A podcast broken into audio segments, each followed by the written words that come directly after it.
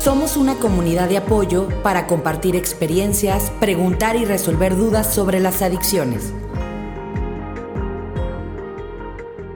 Hola, transmitiendo aquí desde la productora de Closer Network y Yo Contigo Podcast eh, para nuestra comunidad de Yo Dependo, quien siempre aborda los temas de adicciones, conductas de riesgo, trastornos emocionales y abuso emocional también.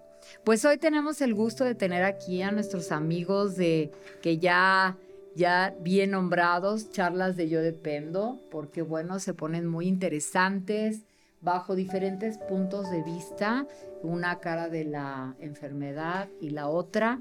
Entonces, pues al final se hace una combinación muy interesante para encontrar respuestas oportunas para nuestra comunidad.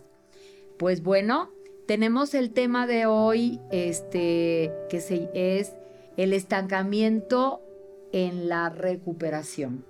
Y bueno, pues está nuestra amiga Samantha, ¿verdad? Que ella ve la otra cara desde Alanon o Coda, es la, la, cara de la otra enfermedad. Y bueno, nuestros amigos Memo, este, Josué y el pollo. Gracias por venir, siempre dispuestos, siempre ayudando, eh, siempre sumándose en esta causa. Y bueno, pues les voy a leer un poquito, amigos, como ven, para abrir, para abrir un poquito el, el tema. Esto está tomado del libro grande de Alcohólicos Anónimos y es un pedacito nada más para que comencemos a ver por qué es este estancamiento en la recuperación. Dice, ¿por qué nos estamos estancando en la recuperación? El resultado común era que la gente continuaba siendo injusta con nosotros y que seguíamos molestos.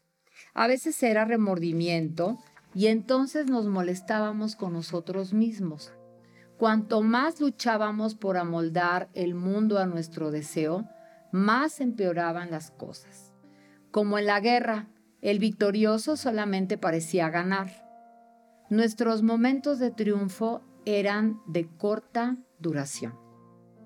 Pues bien, veo que se trata de que hay un mal sabor de boca cuando la recuperación de un estado de ánimo constante no es posible. Es cuando comienzan las emociones a desbordarse. La familia preferiría que siguieran consumiendo porque el autocontrol del adicto se acaba. Y el de la familia también. De hecho, a veces la familia hace todo un escenario disfuncional para provocar esta falta de control.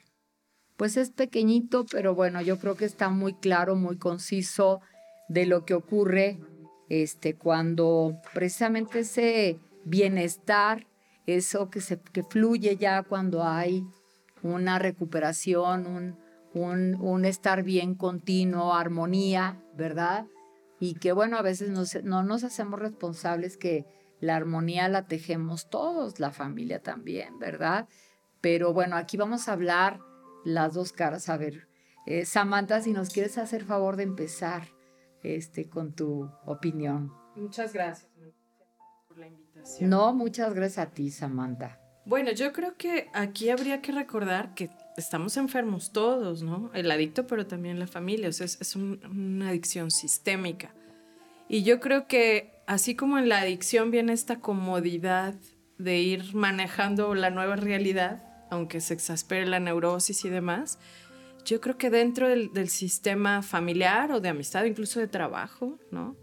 Los facilitadores, entre comillas, también nos vemos en esta impronta de no saber manejar al nuevo personaje, ¿no? Y sobre todo, yo creo que también viene esta parte del por qué ya no recibo aquellos beneficios. Yo, yo desde mi codependencia lo veo en este sentido, ¿no? Porque el que el adicto consuma, el que esté neurótico, etcétera, a mí me permite ser víctima y me permite generar deudas. Y eso es cómodo porque ser víctima es cómodo. Total. Entonces, eso también evita que yo me haga cargo de mí. Sin embargo, cuando llega el adicto y está haciéndose cargo de él con su programa, entonces a mí no me queda más que hacerme cargo de mí. Pero si yo no estoy lista para eso, entonces busco, busco pelear o busco entonces sacar los trapitos que me faltaban. El pasado, ¿verdad? Sí, Traes claro. acá varias cartas. Y yo creo que ahí se vuelve muy peligroso porque pues es como ponerle trampas, ¿no? A quien está trabajando en su adicción, porque son ganchos, ¿no? Que además en otro momento funcionan. Y yo como codependiente lanzo. Pero en sí no tienen que ver con el otro, tienen que ver con lo que yo no estoy pudiendo manejar. Porque claro que a lo mejor el adicto dentro de su trabajo pues viene esta neurosis, vienen, hay defectos de carácter que pues se tienen que ir trabajando. Pero su trabajo me obliga a voltear a verme a mí, ¿no? Y también trabajar en mí no es, no es tan fácil. ¿Por qué? Porque entonces yo desde mi codependencia tendría que trabajar que estoy pendiente de lo que el otro hace, pero no de lo que yo hago. Y si el otro ya no pelea, ¿qué hago con mi enojo? ¿No? Y, y son cosas que vas descubriendo. ¿no? Yo, yo les compartí hace un tiempo, yo entré en una relación con una persona con muchos años de, de, de trabajo en AA, más de 40. Y a mí, por ejemplo, algo que me podía dejar así como la era que de repente yo empezaba como a efervecer, ¿no? Y, y él no pelea, se pone a salvo, ¿no? Se da media vuelta y se va, no, no, no me deja hablando sola, sino que dice, volveré, ¿no? y entonces, eso no te deja más que a ti con tu neurosis, ¿no? O sea, ya no hay posibilidad de decir, es que el otro me dijo y además, este me contestó y me vio. No, es así como, aquí te dejo tu enojo, ¿eh? caminaré lentamente y me iré. Entonces, yo creo que se vuelve eh, una dinámica en la que está el adicto con su trabajo, pero estamos los demás también obligados a trabajar en nosotros mismos. Yo considero, a mí, a mí siempre me ha parecido, a lo mejor es una analogía burda, pero yo creo que una persona que empieza a trabajar en su recuperación es como cuando llevas el auto con el mecánico, ¿no? Que hay una pieza que está rota. Entonces se lleva la pieza, la, la arregla, ¿no? La, la, la lubrica, etcétera, pero si no reajusta la máquina, ¿no? A la hora que la vuelves a poner y echas a funcionar el auto, o se rompe la pieza o se bota, ¿no? Se va. Y yo creo que así debiera, en, la, en, el mejor de los escenarios, ser la recuperación, ¿no? Que la recuperación sea colectiva. Porque si no, yo creo que la familia o el sistema en el que el adicto convive puede ser la peor de, de sus desesperanzas, ¿no? Porque si como familia no estamos conscientes de que todos estamos mal, entonces es como un boicot, ¿no? Total y absoluto. Porque vas poniendo ganchos, vas poniendo este, Sí, resentimientos y anzuelos, sí, ¿no? Porque entonces a mí me cuesta mucho trabajo hacerme cargo de, de mí, ahora que tú ya te estás haciendo cargo de ti, entonces estoy enojada porque ya no me puedo este, desahogar, ¿no? Ya no tengo Sí. con quién pelear, ya no, o sea, mi neurosis ya no la puedo volcar ¿no? en ti. To- Tontamente Claro. porque no te puedes desahogar o es- a- en el otro. O sea, pero aquí, Samantha, tú, por ejemplo, ¿qué le dices a, a- a las personas que traen esas cartas ahí guardaditas, ¿no? Acuérdate, o sea, o sea, ese enojo no ha sanado. ¿Cómo eh, tienen que darse cuenta que, que tienen que borrar el pizarrón, ¿no? Las parejas o las familias que se reconcilian, que vuelven, que vuelven a empezar, tienen que borrar el pizarrón y empezar desde cero. O sea, es difícil, es difícil porque, como tú dices, y lo dices pues muy bien, ¿verdad? Era como la, el, valor de víctima o, o lo que me daba muchísima fuerza yo víctima para poder estar manipulando o para poder seguir enojándome, ¿no? Pero cómo, cómo, cómo pueden darse cuenta, cómo, o sea, solamente en, en, eh, que la otra persona, por ejemplo, el adicto, el tuyo, eh, la persona con la que tú convives, bueno, no el tuyo, la persona con la que tú este, eh, tienes una vida, dice, ahí te quedas con tu enojo, yo con permiso, sabe desprenderse, pero no toda la gente. ¿Cómo, ¿Cómo pueden hacer para que no llegue de regreso esta persona, alguien que tiene cinco años, alguien que tiene menos tiempo, y, y, la tercera guerra mundial ahí está todavía y peor, porque ya trajo más, más coraje, más carga. ¿Cómo puede ser? Yo creo que desde mi punto de vista. Ajá, claro. Yo creo que el único camino es hacernos responsables de nosotros. O sea, porque tú puedes haberme hecho lo que sea, pero soy yo quien tengo que decidir qué hago con eso. Si te lo guardo para siempre, si lo trabajo.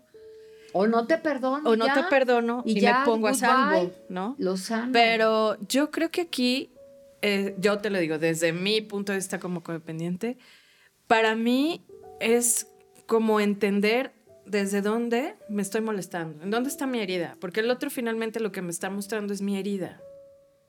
Porque además, también en el no hacer hay una responsabilidad. Sí. ¿No? Porque yo creo que si analizamos, pues tú te puedes ir cualquier día. O sea, nadie te obliga a estar ahí, aunque sea tu hijo, aunque sea tu esposo, aunque sea tu marido o, tu este, primo, tu amigo, ¿no? Tú te puedes levantar e irte y decidir estar o no estar bajo esas circunstancias y poner límites.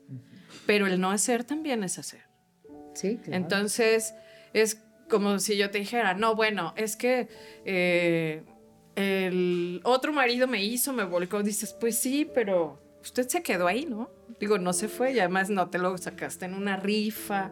O sea, a lo mejor te sacaste la rifa del tigre, pero tú compraste el boleto. Y tú dijiste, aquí lo guardo, ¿no? A ver si se hace gato de Angora, ¿no? O sea, sí, claro, porque viene desde la soberbia porque esa también. ilusión de cambiarlos, ¿verdad? Y Conmigo va a cambiar. Yo creo que viene desde la soberbia. Claro. Porque además, para poderme hacer responsable de lo que yo dije, de lo que yo hice, de lo que yo no hice y de lo que yo permití, me tengo que bajar un poquito, ser humilde y decir sí yo participé, yo lo permití, yo lo dije. Mi intención era esta, ¿no? Yo te comparto algo muy fuerte que, me acaba de pasar. Este, mi ex marido dos, yo sé que eso se oye extraño, pero así es. Este, me acaba de contactar hace más de un mes, más o menos. Eh, alcohólico, no, no en recuperación. Este, obviamente ese cierre fue muy cruento, muy complicado. Pues tiene cáncer y tiene cáncer terminal. Tenemos un pendiente legal ahí. Este, y para mí de verdad fue un shock, porque dices una, o sea, en, en este hacer, y a lo mejor se va a ir así como muy raso, pero una cosa es querer que la gente se muera y otra que de verdad se muera. ¿no? Porque yo en mi enojo, en mi resentimiento, puedo decir, híjole, ojalá la vida te lo cobre. Pero cuando la vida te pone en esta postura, dices, ay, güey, tengo que tener mucho cuidado también con mi forma de canalizar mi emoción, ¿no? Claro que yo dije, ¿y si se muere? ¿No? Entonces, claro que tomé el teléfono y dije, lo más que puede pasar es que no me conteste, ¿no? Total. Yo no pierdo nada. Pero para mí fue muy importante llamar y poner ese canal limpio, ¿no? De decir, ¿sabes qué? Me da mucha pena lo que necesites de, de, lo que hace falta hacer, pues yo lo voy a hacer. Este, y gracias, ¿no? Gracias por lo vivido, porque además, para mí, por ejemplo, esa relación casi me fracturó en dos. Pero fue la única forma, para mí fue un fondo muy profundo que me permitió voltear hacia mí y empezar en este camino de autoconocimiento y de autorreparación. Ayudarte. Entonces, yo creo que hay momentos en que uno se tiene que hacer más consciente y no matar al mensajero, ¿no? Sino entender el mensaje. Y para mí además fue así como, con todo lo que estamos viviendo, dices, y si tú te mueres mañana, como que tú estás lista. ¿Sí me explico? Porque a mí me, me hizo mucho eco las palabras que él me decía, ¿no? Me dice, ¿sabes qué me está costando mucho trabajo? estoy poniendo mis cosas en orden y me cuesta aceptar lo que sucede, pero sobre todo lo que viene, ¿no? Porque tiene un cáncer muy, muy agresivo y muy, muy gravoso, o sea, que, que, viene con mucho dolor de, de, la mano, ¿no? Entonces dices, híjole, yo creo que volteas arriba, bueno, yo volteo arriba y digo, ya me voy a portar bien, Está bien, voy a ser consciente de lo que pienso, de lo que quiero, de lo que lanzo. Con mis acciones, con mis pensamientos, con mis intenciones. Y ser honesta, ¿no? Porque luego en, en, estas circunstancias dices, no, pero es que él me hizo, se lo merece, ¿no? No. Pero no. eso no es así. No. Eso no es así. Nadie es, creo yo, o, a mí es lo que me ha enseñado este programa, nadie es culpable, es responsable. Pero no se levanta diciendo, hoy te voy a joder la vida con toda la conciencia, ¿no? Entonces, yo creo que al final la única manera es esa, voltear a uno y hacerse responsable de uno. No quiero estar aquí, me paro y me voy. Claro. No me gusta cómo me tratas, te lo digo y si no lo podemos arreglar, pues me pongo a salvo. Claro. Pero el quedarme y reclamártelo, seas quien seas, mi papá, mi hijo, o sea, también conlleva mi responsabilidad. Sí, definitivamente. ¿no? Entonces, yo creo que, eh, volviendo al tema que es este estancamiento, yo creo que se basa en la comodidad.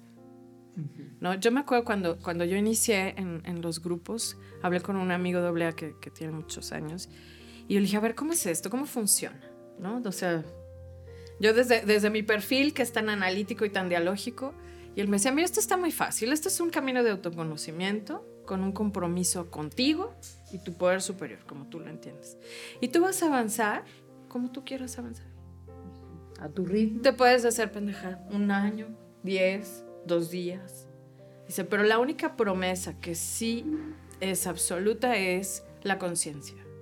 Que el paso dado está dado, no hay paso atrás. ¿no? Entonces, yo creo que eso te lleva a ser responsable, a, que en algún momento a mí me permite voltear. Es como cuando tú apuntas, pues un dedo está para allá, pero los otros están por acá. ¿No? Entonces, a mí ya me permite en un momento de conciencia ver al otro y decir, ¿desde dónde me duele lo que tú estás haciendo? Porque me duele a mí. Y tu intención, tu intención puede ser la que sea, pero la reacción es mía. Claro, claro. Entonces, ¿desde dónde se está detonando? Así es. ¿No? Y entonces poder actuar en consecuencia, ¿no? Ponerme a salvo o no cobrarte una factura que no es tuya, que es mía. Sí, pero yo creo que es la única forma, el hacerme cargo de mí, con todo lo que conlleva, con lo que pueda encontrar bajo la alfombra, ¿no? Pero es hacerme cargo de mí. Así es. Muy bien, Samantha, muy bien. Yo creo que le queda muy claro esto a la familia, ¿verdad? En su parte que, le toca. Y, bueno, pues no, no eh, prolongar el odio ni, ni todo. Si, si no me gustó la vida, pues buscamos terapia, si no, pues entonces este, pero no estar guardando eso, ¿verdad? Porque es tu propio estancamiento y la irresponsabilidad de no hacerte cargo. Y yo creo que es también, ¿sabes qué? La necesidad de mantener un poder sobre Sí, sí, Porque entonces soy mejor que tú porque me debes. Ah, sí, no, ahí hay un, ahí hay un, cuando yo me pongo por encima de eso, ya ahí hay un, un rasgo muy, muy duro que soy mejor que tú, ¿verdad? Y pues sí es soberbia, sí es soberbia a ver pues quién sigue, quién nos quiere continuar, al que se haya inspirado aquí con lo que dijo Samantha. A ver, Josué. Este, bueno, gracias por la invitación. No, a ti, Josué. Fíjate que Samantha toca un tema muy importante de la recuperación.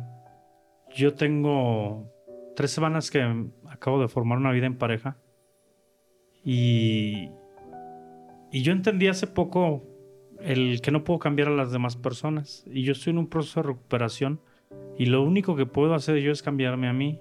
Y lo dijo muy claro, o, lo aceptas o te vas.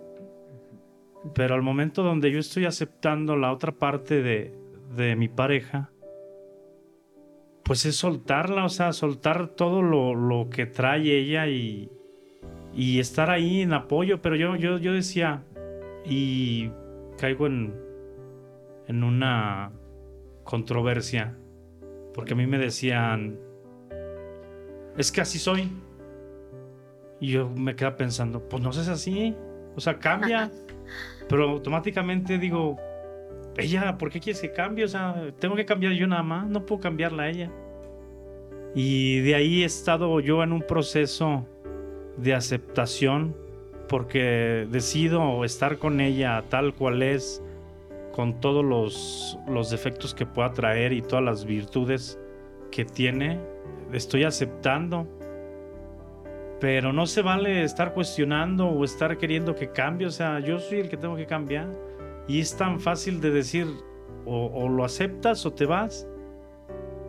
Pero no alcanzo yo a entender todavía este, la aceptación, ¿no? Porque muchas veces pues me parece mal algo o me molesta algo y, y no alcanzo a, relajarme y decir, tranquilo, la estás aceptando. Ya me enojo primero, ya hago una mala cara y, y pues empiezan los problemas, ¿no? Y es donde digo, híjole, otra vez, y otra vez, y otra vez.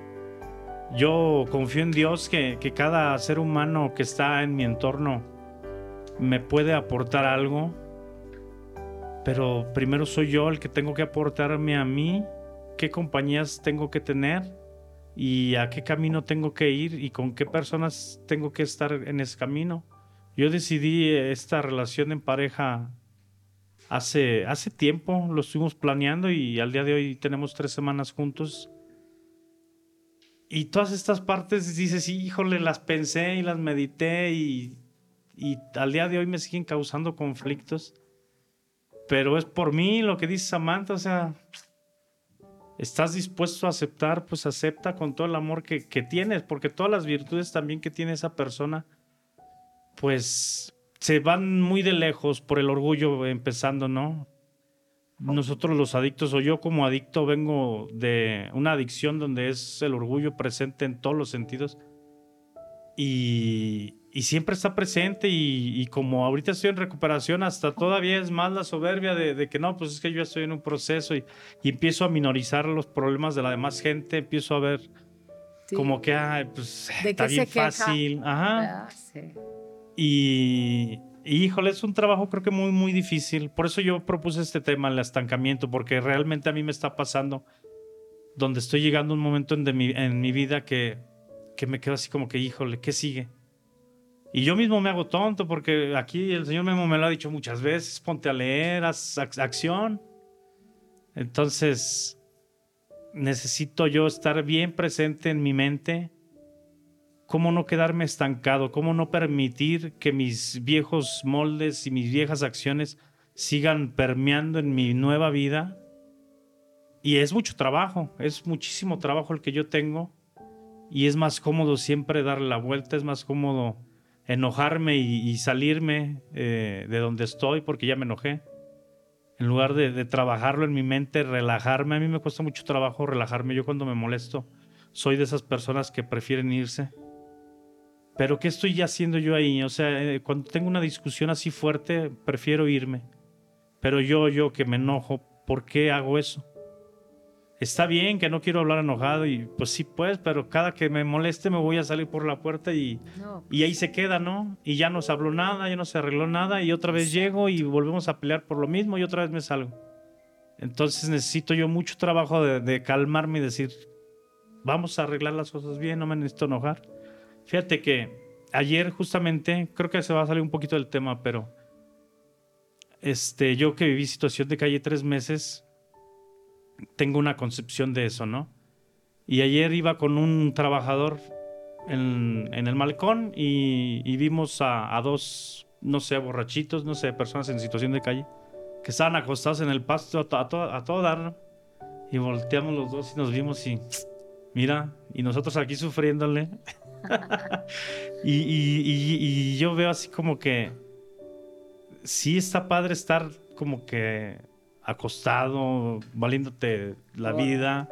Yo que viví esa situación, pues sí está a todo dar, no tienes responsabilidad de nada, no tienes que trabajar absolutamente nada, ni mental, ni físicamente, ni nada.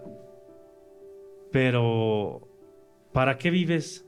No, y no puedes vivir así, pues te tienes que meter algo, pues cómo vas ah, a sí, sí, somos... en el pasto sin comer, sin... Pues sí, obviamente, pero mi punto es cómo estás, ¿cómo no quedarte estancado en algo? O sea, ese era mi punto, el, el estancarme yo cuando viví esa situación, yo estaba estancado, donde por un lado estaba conforme, de decir, el día pasa y el día pasa y el día pasa. No, sí. Y el día de hoy que estoy en recuperación es exigirme mucho y trabajar mucho. Y es donde empieza otra vez esos viejos moldes de, híjole, qué flojera leer, qué flojera hacer esto. El otro día estaba viendo una reflexión que decía, cómo no te quejas de dos horas estar en Facebook o en el teléfono, pero sí te quejas dos horas estar leyendo. Y pues para mí es, es eso, o sea, ¿por qué? ¿Por qué estoy en esta posición donde es más confortable estar haciéndome tonto que estar trabajando en mí? Y lo peor de todo es que cuando yo me he puesto a trabajar en mi mente y, y laboralmente y todo lo demás, en todos mis aspectos, veo los resultados, veo las recompensas que me está dando el programa. Y aún así, ¿por qué no lo sigo haciendo? O sea, llega un momento en que yo, viniendo de situación de calle, estoy al día de hoy como estoy. ¿Y por qué no sigo adelante? ¿Por qué no busco más? De hecho, ese es el tema que propuse porque yo sabía que aquí me iba a encontrar a compañeros que me, me iban a explicar y por eso cedo la palabra a alguien. No, claro que bueno y ya y que y que vea nuestra comunidad que esto es espontáneo, que no está preparado nada, nadie se fue a, ay, déjame estudiar, esto es espontáneo, es una charla de veras para enriquecerse desde diferentes puntos de vista, desde el alcohólico, el adicto, el ludópata, el- la, la, non, o sea, es, es todas las caras, pero es la misma enfermedad. Pero fíjense, algo, algo nada más yo que quiero intervenir un segundo, es que eh, en eso de darme la vuelta, eh, eh, eh, hay que también abrirse un poquito a que hay terapia de pareja, porque eh, eh, a veces uno supone que el otro sabe, y en ese supone que, supones que él sabe o debería, hay un vacío, hay una, hay, una, hay una nube ahí terrible, donde no hay acuerdos. Y en las, en las parejas siempre tenemos que negociar, ¿sí? Hay que negociar, hay, hay que hacer, y yo creo que ahorita el pollo, Memo, lo, lo van a hablar de esto en, en nuestra parte B del podcast. Este, eh, hay, hay que, hay que tener una negociación. Siempre hay una negociación, porque también se vale este que no, o sea, no todo, no todo lo estás en tu recuperación, pero no todo estás mal. Sí, o sea, y no todo puedes cambiar. O sea, esto no lo puedo cambiar. Por ejemplo, este, yo con- conocí a unas personas nada más como información. Ella era pintora, una pintora de verdad, una gran pintora, y su esposo le encantaba todo el fútbol, todos los deportes, to- todos. Y a ella no. Y a él odiaba la pintura. Entonces, pero todo lo demás se llevaban bien. Les gustaba ir a los mismos restaurantes, les gustaban sus hijos, o sea, mucho en común, sus puntos de encuentro, ¿verdad? Pero eso no, o sea, lo que le apasionaba a ella su arte y a él el deporte, en eso lo chocaban.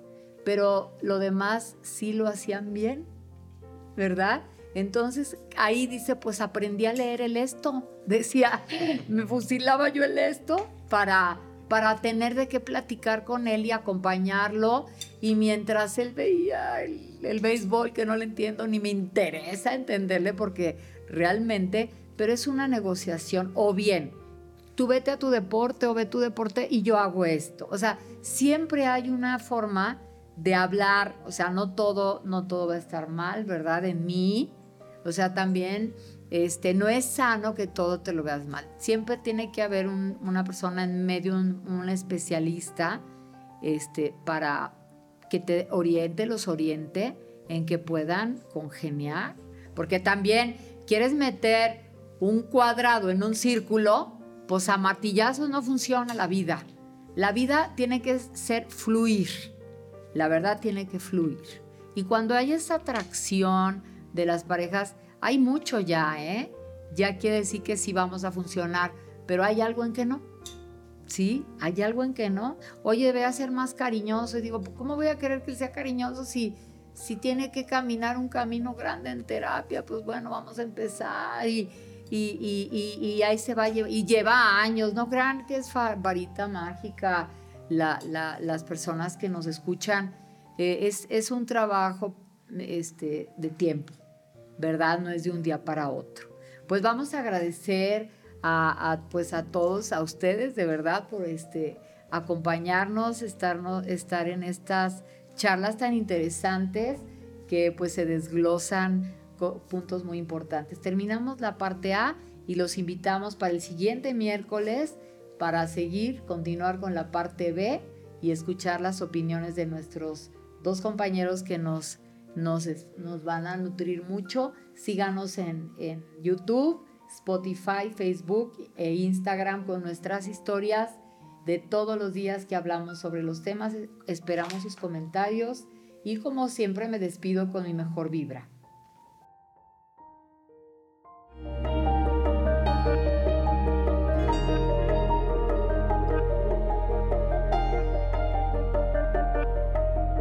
Somos una comunidad de apoyo para compartir experiencias, preguntar y resolver dudas sobre las adicciones.